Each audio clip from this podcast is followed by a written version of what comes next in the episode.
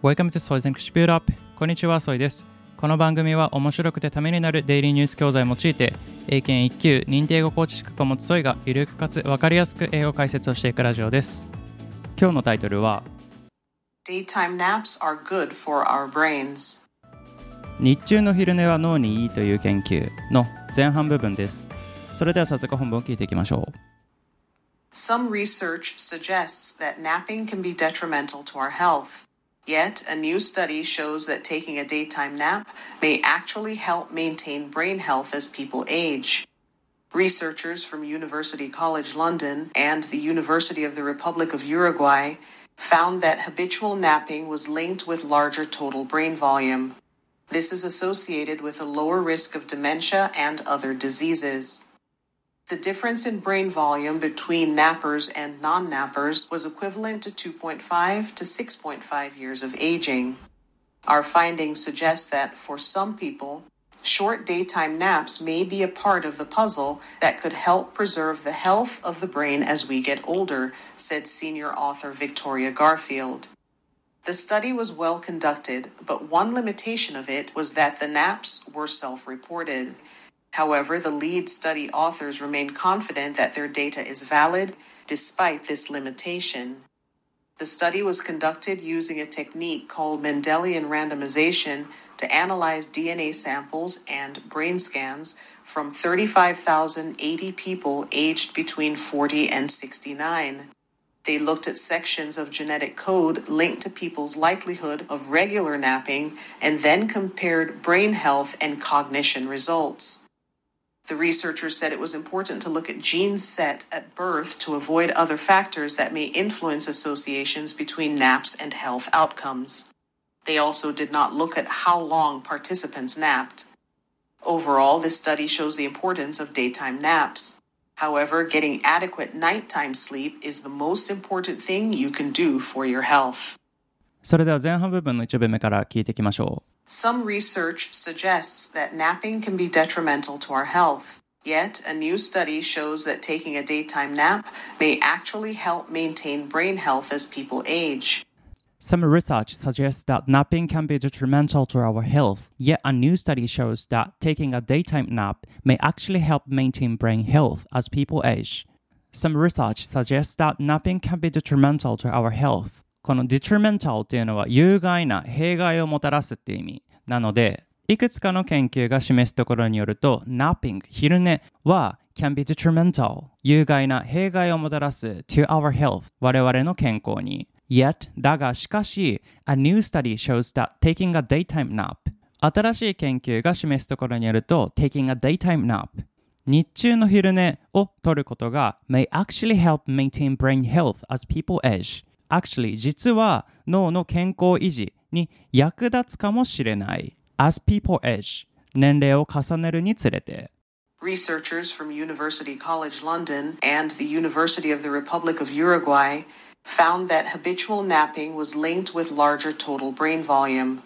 Researchers from University College London and the University of the Republic of Uruguay found that habitual napping was linked with larger total brain volume. UCL ロンドン大学とウルグアイ共和国大学の研究者たちが found that habitual napping was linked with larger total brain volume. 発見しました。この habitual というのは習慣の習慣性の習慣的な常習的なという意味。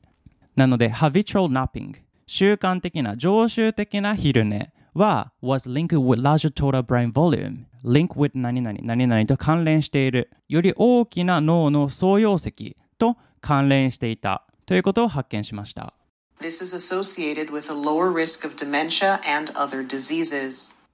This is associated with a lower risk of dementia and other diseases これは associated with 何々何々と関連している a lower risk of dementia and other diseases 認知症やその他の病気のリスクの低下と関連しています The difference in brain volume between nappers and non nappers was equivalent to 2.5 to 6.5 years of aging.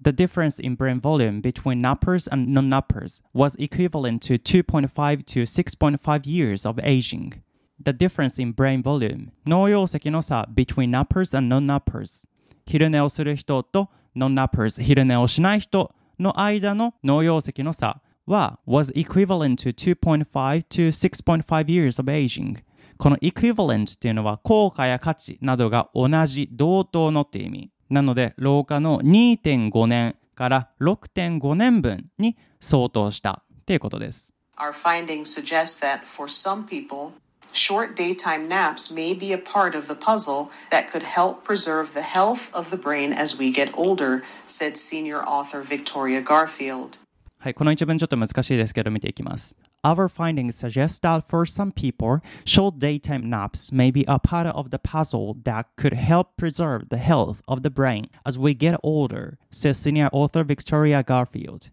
Our findings suggest that 我々の研究が示唆するところによれば、For some people, 一部の人にとっては、short daytime naps may be a part of the puzzle. 短時間の日中帯の昼寝は may be a part of the puzzle. パズルの一部になるかもしれない。That could help preserve the health of the brain. 脳の健康を preserve 守る維持する。維持するのに役立つかもしれない。As we get older 年を取るにつれて。まあ、つまり我々が年を取っていく中で脳の健康を守る維持するのに役立つのに短時間の日中帯の昼寝がいろんな要因の中の一つ、まあ、ここでは maybe a part of the puzzle パズルの一部になる。という表現をしていてかもしれないということです Senior Author Victoria Garfield と主任著者の Victoria Garfield 氏は述べていますはい前半部分は以上ですそれでは本文を再度聞いてみましょう Some research suggests that napping can be detrimental to our health. Yet, a new study shows that taking a daytime nap may actually help maintain brain health as people age. Researchers from University College London and the University of the Republic of Uruguay found that habitual napping was linked with larger total brain volume. This is associated with a lower risk of dementia and other diseases. The difference in brain volume between nappers and non nappers was equivalent to 2.5 to 6.5 years of aging. Our findings suggest that for some people, short daytime naps may be a part of the puzzle that could help preserve the health of the brain as we get older, said senior author Victoria Garfield. The study was well conducted, but one limitation of it was that the naps were self reported.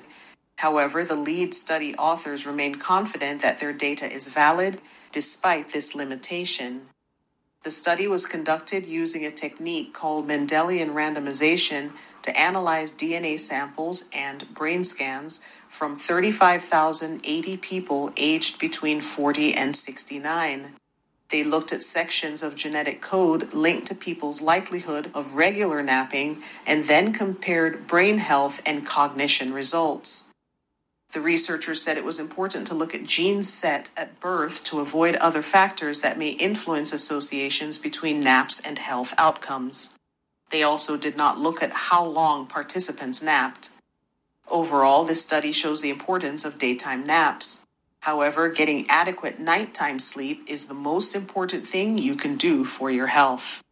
はい、いかがでしたでしょうかちょっとこの本文がですね、あの内容的にも難しくて、 レベル的には B2 からまあ C1 ちょっと入ってるかなぐらい。なので、英検で言ったら英検準1級とかね、まあ英検1級ぐらいのレベルになってしまうので、かなりね、難しい単語とかも多かったと思います。なので、ここで一つね、英語の解説をしていきたいんですけれども、この equivalent, the difference in brain volume between nappers and non-nappers was equivalent to 2.5 to 6.5 years of aging. 昼寝をする人としない人の脳溶石の差っていうのは2.5から6.5年分の老化の差があるっていうこと、まあ、ここでは相当するという訳をしたんだけれどももうちょっと分かりやすい例で言ったら An imperial gallon is equivalent to 4,546 cubic centimeters. A ガロンは4546立方センチメートルに相当する。まあ、つまりイコールっていうことですよね。これを AA で見てみたら、having the same amount, value, purpose, qualities, etc. 同じ量、価値、目的、性質などを持つということ。なのでこの equivalent っていうのは何か A と B が例えば量とか価値とかまあ目的とか質、性質であっても同じ同等であればこの equivalence という形容詞を用いて be equivalent to 何々 A は B に相当する同等である同じであるっていう使い方ができますまあ実際使ってみるっていうのはまあ難しいかもしれないんですけれどもこれを見た時とか聞いた時にあこれは A と B は同じなんだっていうのを理解できたらいいんじゃないかなと思います。まあ、内容的にはですね、日中の昼寝、まあ、特にこの習慣的な habitual napping が was linked with larger total brain volume 全体的な脳容積の大きさに関連しているということ。で、This is associated with a lower risk of dementia and other diseases そしてこれは dementia 認知症とか other diseases 他のいろんな病気のリスクの低下にも関連しているということでした。